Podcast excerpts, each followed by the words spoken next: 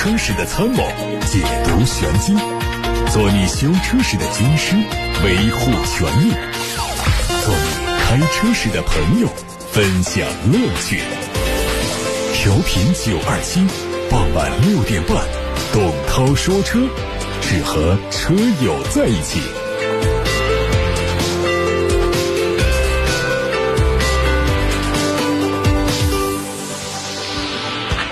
欢迎各位来到今天晚上董涛说车的直播时间，六点半到七点半钟之前，大家可以提问，我在广播里现场及时回答。八六八六六六六六是热线电话留言平台，还有董涛说车的微信公众号和董涛说车的微博，在今天的帖子底下留言，我就可以在广播里看到。董涛说车全媒体平台入驻在蜻蜓、喜马拉雅、微信公众号、微博、车架号、易车号、百车号，还有。微信小程序、梧桐车话等等平台上，大家可以通过这些平台重听往期节目的录音，或者是提出更多的买车选车问题。来看今天的新闻，这两天呢，奔驰和宝马相继发布了最新的销量总结。二零一九年。梅赛德斯奔驰品牌的销量为两百三十三万九千五百六十二辆，连续第九年刷新年销量纪录，并且连续第四年摘取全球豪华汽车品牌年度销量桂冠。自二零一五年以来，中国一直是梅赛德斯奔驰全球最大的单一市场。二零一九年的销量较二零一五年同期增长了近一倍。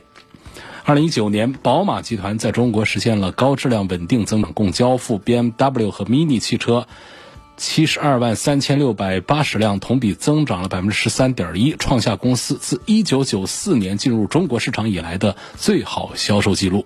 其中，十二月当月销售六万七千八百九十七辆，同比增长百分之八。目前，中国已经逐渐发展为宝马集团全球战略引领性市场。中国市场不仅仅是宝马集团最大的单一销售市场，而且已经升级为全球创新中心和新能源生产研发基地。昨天，本田技研、广汽本田、东风本田在海南共同举办了2020年 Honda 中国媒体大会。二零一九年，宏达中国汽车终端销量创下了一百五十五万辆的历史最高纪录。雅阁凌派、缤智、飞度、思域、CRV、XRV 七款车型的年销量超过十万辆，其中雅阁、思域、CRV 三款车的年销量突破了二十万辆。雅阁锐混动、奥德赛锐混动、Inspire 锐混动、CRV 锐混动和艾力绅锐混动五款混合动力车型，全年的总销量也首次突破十万辆。二零二零年，宏达中国将进一步强化纯电动和混合动力等电动化的产品阵容。二零一九年的十二月二十七号，丰田中国收到了来自江苏省市场监督管理局开具的行政处罚决定书。根据决定书的内容，丰田中国旗下品牌雷克萨斯在销售中涉嫌价格垄断，被判以罚款。八千七百六十一点三万元。然而，处罚决定书发布一周后的二零二零年元月三号，媒体走访了位于北京市朝阳区的某雷克萨斯销售店。走访过程中，记者被告知，如果想买雷克萨斯 ES 三百 H 车型，需要等待三个月，而且需要加价一万元。业内分析人士表示，国内汽车价格垄断主要问题还是源于国内汽车销售模式。目前绝大多数购车行为还是基于 4S 店。这种情况下，主机厂掌握着定价权，对于经销商的控制力非常强。此番丰田中国被处罚，虽然无关产品质量，但它对于中国市场销售利润的渴求态度是非常贪婪的。如果过度关注利润，放松了对产品本身的把控，很可能会伤到品牌的根本。元月八号晚上，东风本田 URV 中期改款正式发布。新车前脸变化很大，全新的 U 型大嘴前格栅采用黑色涂装，和同为黑底设计的大灯组融成一体，看起来很有气势。前大灯根据车型的配置不同，提供了全 LED 大灯、LED 雾灯和带透镜的卤素大灯、卤素雾灯。此外，1.5T 动力的240 Turbo 车型采用了来自现款车型的19寸的五辐式双色轮毂，车尾的变化就很小。主要的特点在于尾灯组内部的灯腔是全新设计的。新款 URV 继续用 1.5T 发动机，还有 2.0T 的发动机，它们满足国六排放标准。变速箱是 CVT 以及九速的手自一体。之前，上汽通用雪佛兰官网悄然下线了克鲁兹。同时，论坛网友反馈这个车已经处在停产的状态。随后，媒体向上汽通用雪佛兰官方求证，官方回复为这是正常的产品更替。目前的紧凑型车市场由克鲁泽和科奥兹担纲，至此，国产克鲁兹就此退役。从第一代上市至今，上汽通用雪佛兰克鲁兹已经服役了十一年。曾经为雪佛兰在紧凑型车市场上立下了汗马功劳。如今，代表雪佛兰最新一代设计的克鲁泽和科奥兹已经投放市场中。可以说，克鲁兹应该承担的历史责任已经完成。雪佛兰选择停产它，也是情理当中。早在2013年12月，奥迪就完成了 Q9 的商标注册，但官方一直用。油爆琵琶半遮面的方式吊足了消费者的胃口。而最近，根据海外汽车媒体报道，奥迪 Q9 将在今年正式推出。它主要针对的市场包括中国、南美和中东。Q9 将比 Q7 定位更高，尺寸更大，主要竞争对手是宝马 X7 和奔驰 GLS。新车将基于和 Q7 一样的 MLB EVO 平台，并且提供五座、七座版本。从已知的假想图。可看到，它描绘的可能是配有 S Line 套件的 Q9 版本。外观是最新的家族语言，前脸是八边形的熏黑进气格栅，灯组内是日间行车灯灯带，车侧是溜背式的设计，而车尾的贯穿尾灯也没有缺席。下方有隐藏式的排气，这也符合家族的设计趋向。新车预计用的动力是 3.0T 的 V6 和 4.0T 的 V8。最近有媒体从中国商标网了解到，日产从二零一九年二月份在中国注册了全新的图形商标，这个商标极大可能会成为日产汽车未来的全新 logo。从全新的商标来看，整体变化非常大。全新的商标已经删除了尼桑英文标志，改成了不规则的椭圆形加上方向标的扁平化形状来呈现。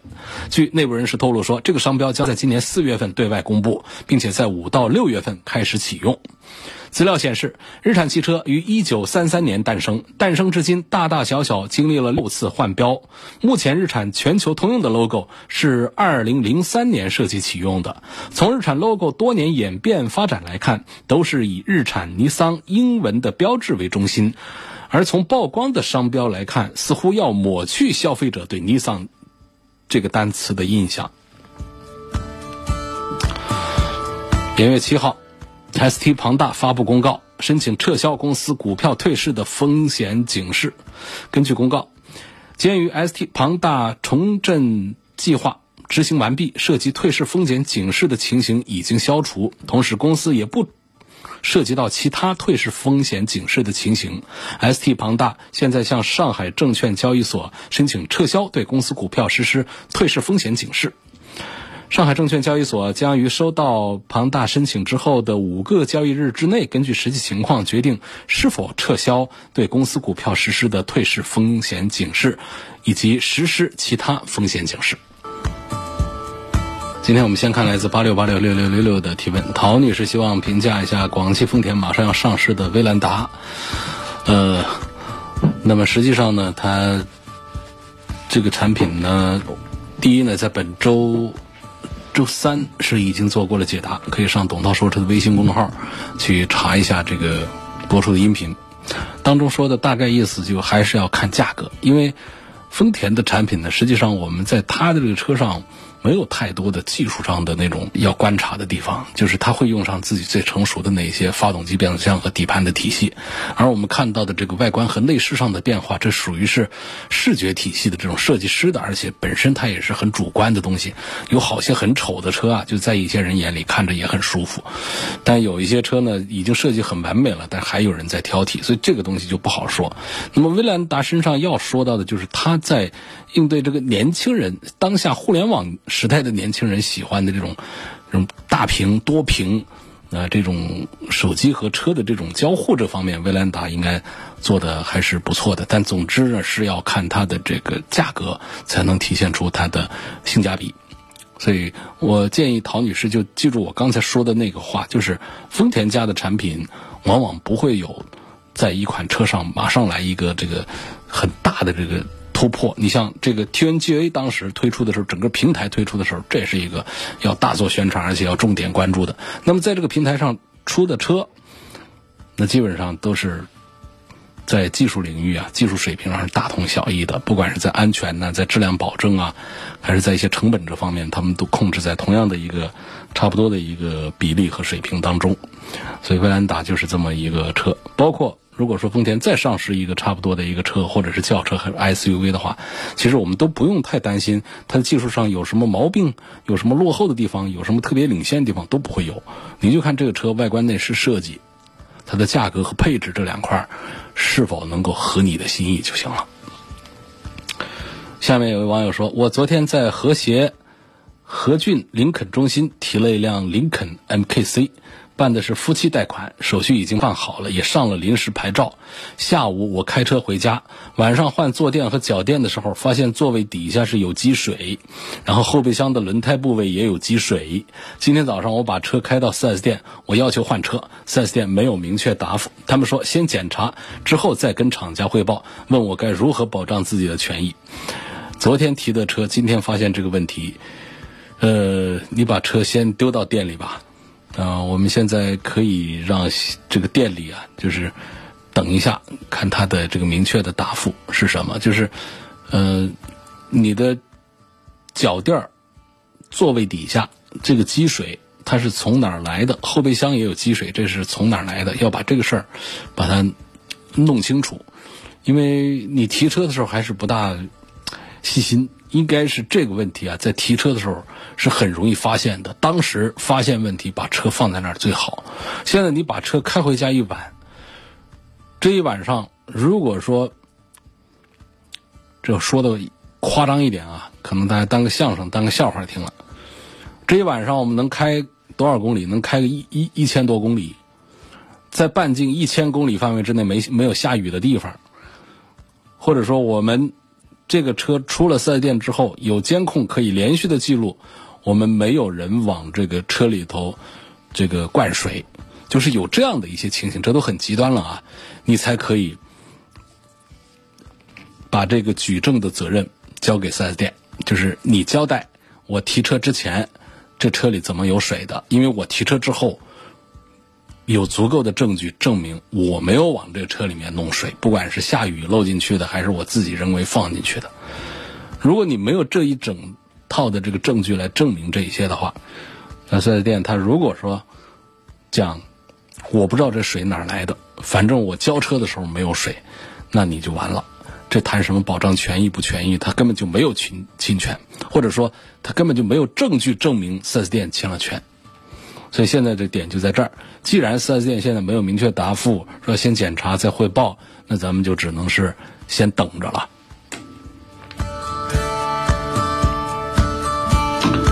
奔驰 GLB 跟奔驰的 GLC，问买它哪一个比较好？哪个车的后备箱大一些？我们不能买车的时候这么来搞啊，怎么来挑？说谁的后备箱大，我就买买哪个。我们的后备箱到底要装多少东西才算大，才算多？呃，我认为啊，通常有个四百升以上，应该是足够大家来用了。四百升，那么常见的像这种中型的这个 SUV 啊，都在五百升左右，所以它只要不是特别小，我觉得就不用太在意。而且这两个车呢，它根本在定位上它还是不一样，一个是有这个十几万的价格，第二个呢。就是它本身在设计的时候，它是介于 GLA 就最小的 SUV 和 GLC 就是这中型 SUV 之间的一个产品。它只是在设计风格上有一些复古，有一些方正，就是让大家找到原来的老的 GLK 的那种印象。但是它跟 GLK 比是要低一个档次的。你从它的动力配合上来看，就是 1.3T 的这个发动机来看，它就是定位年轻时尚的。啊，这个外观造型的卖点的，而且这个车呢，就是三十几万，现在价格优惠很小。我觉得这两个车放一块儿的话呢，买哪个比较好？十几万块钱，毕竟也不是小数。我觉得 G L B 也可以考虑，它就是这个动力上啊，大家会就是实际开一下之后，再对它的动力做这个结论。因为实际驾驶会感觉它的动力实际调的中低速提速还是很给力，还是很快的。包括它的零百提速，说是一点三 T，但实际上呢，我们很多的一点六 T 的车提速也很难跑进十秒钟以内。这个 G L B 是能跑进十秒钟以内的，所以它只是排量比较小，实际动力肯定是不算很强的动力，但是是一个正常化的一个驾驶的一个感觉的。我觉得 G L B。还是比这个 G L C 的这个性价比表现，呃，要是好一点的。好，下面继续看其他的提问。没有水的情况下洗车，就是只有一桶水，怎么洗车能够把车洗干净又不伤到车漆呢？哎呀，我觉得这个问题，我认为几乎是不大可能。就是我们哪怕不用水，也可以把车上的泥和灰把它搞干净。我们通过的是干搓、吹风、鼓风机等等这样的形式。但是你说这样对油漆没没损伤，这个说了谁都不信。你即便是用水，对油漆本身也还是有有损伤，只是更轻一些。所以呢，只用一一桶水洗车的，有一些上门洗车的提供这样的服务。我一直觉得这个砂石啊、碎石、这个灰尘在油漆表面的这种摩擦，对油漆的伤害是不可忽略的。所以我不赞成这样来做，而且我找不到一个理由来解释一桶水那么节约的情况下，能够把个车洗干净了，还没有伤到油漆。我没有想通过这个话题。说我的车是雪佛兰科沃兹铸铁发动机，像这种发动机保养换机油是选这个全合成的呢，还是半合成的？选择半合成的机油行不行？呃，机油选择全合成还是半合成啊？这个跟它是铸铁发动机还是铸铝发动机啊，它没多大关系。铸铁和铸铝呢？铸铝的成本高一些啊，轻量化一些，散热也好一些，但铸铁也有这个一些优势。而且呢，它决定这个换油不换油的根本就不是这个铁还是铝，啊这个问题，而是说我们这个发动机呢，它本身在设计上的这个性能方面的一些东西。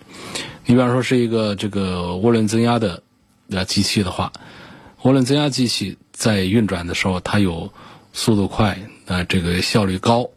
这方面的一些特征，甚至温度也高的这样的特征，我们就需要呢这个机油的呃成分更复杂，就全合成机油里头有很多的功能，包括散热的性能要更好一些，它的流动性要好，同时它还要有一定的密封性。那实际上，普通的这个矿物油的话是很难做到这几个方面的平衡的，所以我们这样的车上会推荐这个全合成的油，至少是半合成的油要多一些。如果说普通的一个自然吸气，尤其像小排量自然吸气的话，它刚才说的这些发动机特性，它不需要那么高的要求，也就不需要那么高标准的全合成的机油，普通的矿物油是一定够用的。那么说到这个雪佛兰科沃兹，我不知道这车你是个。什么时候的这这就现在来讲呢？这个 1.0T 的这个涡轮增压，这个还是赞成给这个全合成或者至少是半合成的油，毕竟它是小排量的涡轮增压机器。雷克萨斯被罚八千七百多万，然后还公然在加价。那么我们想买雷克萨斯的车的用户是只能被加价吗？第二，红旗的车能不能买？看发布的红旗 H 九很大气啊。首先，关于雷克萨斯加价的这个事儿呢，我今天在节目当中已经报告过了。就是在北京地区媒体采访、探访，发现北京地区的 4S 店仍然在对 ES 车型进行三个月等待和一万块钱加价的这么一些措施。那么我在本周头里的一期节目当中也说到了，那么江苏省局市场局对于呃，雷克萨斯店里的这个查证呢，找到的证据呢是说，他们有统一的价格约定这样的言行痕迹。如果说现在找不到这样的价格约定的痕迹的话，那么四 S 店的单店的这种自由的加价降价，这其实啊没有违反我们现在市场自由竞争的这么一个原则。这就很难说它违反了什么。有网友说，我现在有亲友啊在选车，想请你推荐一款裸车价二十万左右的轿车，适合四十岁左右的男士一家四口用，要求就是空间大，后期维护省心，好开好用，不考虑大众和自主品牌。那你就是去看日产，啊，日系的，日系的三个品牌，目前的这个推荐的话呢，丰田和本田并列啊推荐。本田家有雅阁，有 Inspire。那丰田家呢，大家最熟悉的有凯美瑞，稍微陌生一丁点儿的呢，有这亚洲龙。啊，这些车呢都是你说的这个价格在二十万左右的，啊，他们的低配，甚至有些车的中配就是这样的一个价格。所以这四十岁男士来开的话，后后备箱的空间也好，后排的空间也好，前排的空间也好，应该。在这二十万的轿车的这个级别当中，他们都是表现最好的了，就这样选吧。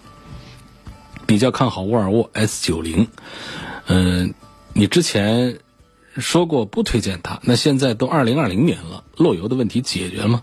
现在的 S 九零还能不能买？呃，是原来就是根据车友们反馈过来的信息呢，我们发布了两样。东西提醒大家注意，在沃尔沃 S 九零上，一个是有一个这个发动机漏油，另外呢就是它的这个共振的一个问题，啊，好像是来自于后备箱那个部位的哪儿的这个设计上的一些问题，导致车内啊有低频的这个共振，让人非常的烦恼。实际上呢，这个在 S 九零上啊，它不光是这个，它包括这个前面的这个出风啊，那空调的出风吹玻璃那阵子。它这个噪音也比一般的车要大，就是我们放到最低一档的风量的时候，那声音也大的像别人车上的三档、四档一样的。总之呢，在这方面是不大讲究。现在的这个新一代的产品呢，他们针对这些问题都做了一些处理，据说是把备胎哪哪的位置给调整了一下，说这共振已经解决了，然后说漏油的问题也做了一些解决。但是毕竟我不是车主，我这儿也拿不到准确的信息。所以暂时还是做一个谨慎推荐吧。希望能聊一聊格什图这个车跟雅阁跟 Inspire 比，这是一个停产的车，怎么还还在关注呢？可能这是以前听说过格什图，格什图从来就没卖好过，从来就卖的不好呢。后来厂家就把它停产了，停产了你还不知道，可能当时就觉得这车看起来，呃，既像雅阁一样大，然后呢，比雅阁看起来还大。然后呢，这款式呢又不是像雅阁那种那种规公正的那种规整的那种三厢款，它是那种两厢的那种掀背的轿跑风格，很喜欢。只是呢，当时没到换车的时候。那现在到了想换车的时候，是不是再开始再回想？哎，那歌诗图车怎么样？那我要告诉你，就是它一直卖的不好，它都已经停产了，停产了，我们就不关注它了。呃，刚才有位朋友问红旗的车能不能买？新发布的红旗的 H 九是很大气，这事儿我知道。嗯，在这个人民大会堂啊，隆重的举办这个发布活动，我不太看好这个车。啊。首先呢，这个选择在人民大会堂这么一个庄严的一个地方，一个开大会的地方来做一个商业的一个活动，我都觉得这个好像心思都不在把这个车我怎么把它弄好上，把车本身把它造好，倒是有很强烈的渴望是我想把这个车卖好，啊，所以呢想什么呢？就是我这红旗啊啊有一种这个这个高端的定位啊，我要找最高端的地方来做发布会，我是觉得这个。这个事儿不属于很朴实的、很踏实的这种作风。另外呢，红旗这些年一汽集团投了多少多少个亿进去，弄出来一车呢，就是最高端的是跟着啊这个劳斯莱斯学造个那样的顶级的一个车，要不一会儿呢就跟着这个老的皇冠来学一学怎么弄一个车出来。这个我觉得这不像是花了那么多亿啊这个研发费用搞出来的成果。那么多亿的研发成果，就研发费用的话，你要是在呃奔驰、宝马、奥迪这样的企业当中，那肯定是原型开发，从车型到平台到动力单元都可以收拾的，呃，特别的这个独立，不会说是让别人诟病说你这像那个车，这儿像那个车，好像是百家宴吃百家饭长大的，可以吃百家饭。那我们多了是有自主品牌吃百家饭长大一个车出来，人家没花多长时间，这是第一。那红旗花了多少年？我们不说老红旗啊，就说这些年啊，花了有十来年了吧，投了该多少钱？第一是周期你不能那么长，第二个就是你不能投那么多钱，花那么多钱。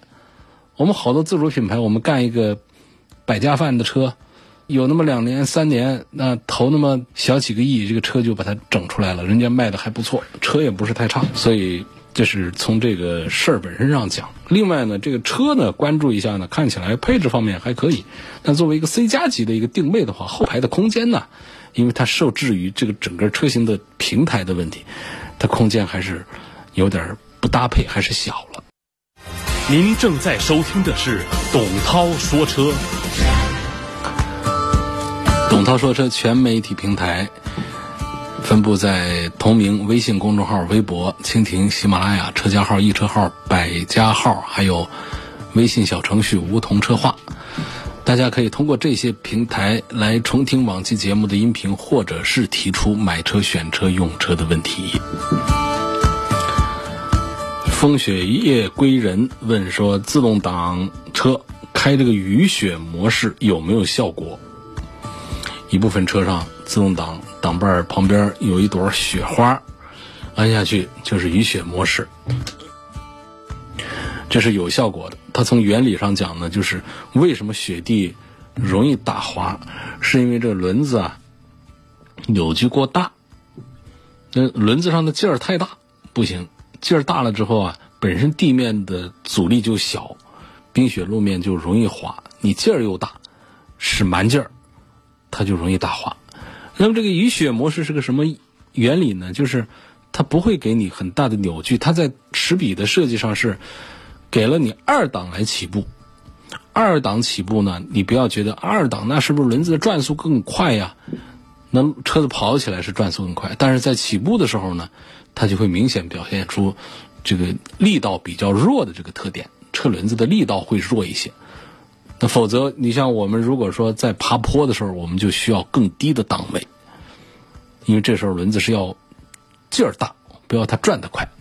那么在冰面上，我们就是要让它劲儿小、转得慢，那么这个时候就应该用二档来起步。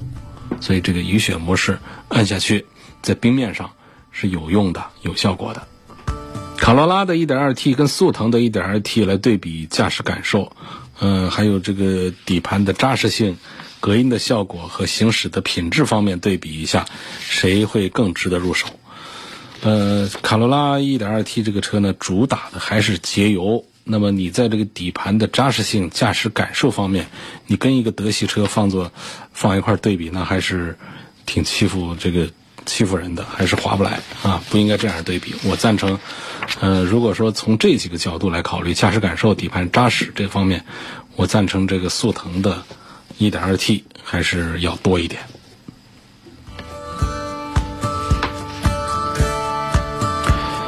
下面看到的是问到这个吉利的博越这个车是否值得买？博越呢，应该说是销量不错，一个月能卖到两万多，两万多就属于爆款车了。那卖得好呢，它身上就肯定是有它的道理。比方说它的颜值，确实是做的很不错。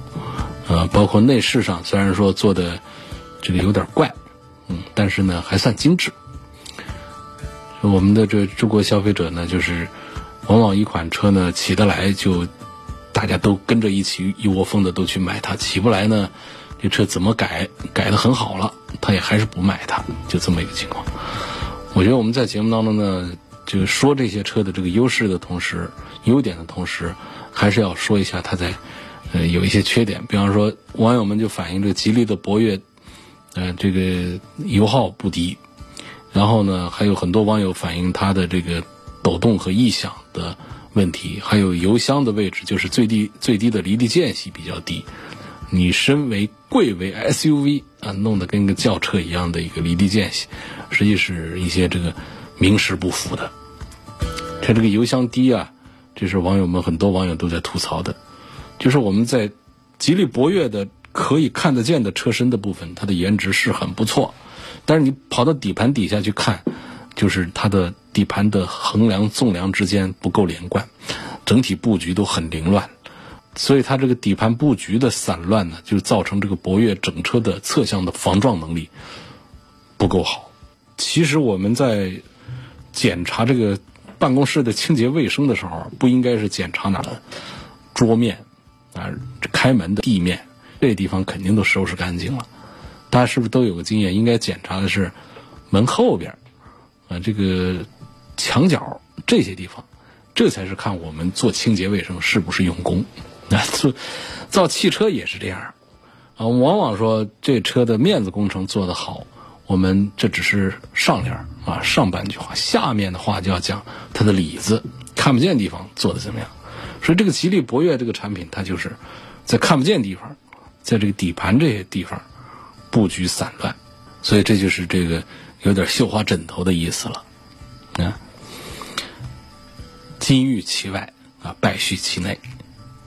然后这个油箱呢，布置在车底，油箱的位置被拉得很低，而且没有任何的防护的措施。因为这个油箱它肯定严禁烟火碰撞的，而且一般都是为了防止这个油分子在晃动的过程当中产生电荷，它都会用这种硬质的塑料的这个结构的。那这种结构它是容易受损的，它油箱它也存在一些泄漏的风险。所以这些东西都是网友们反馈起来的一些信息，就提醒大家注意。吉利博越，它作为一款畅销的 SUV，它的销量如此高的背后，有它的高性价比的道理。但确实，吉利博越也存在一些问题。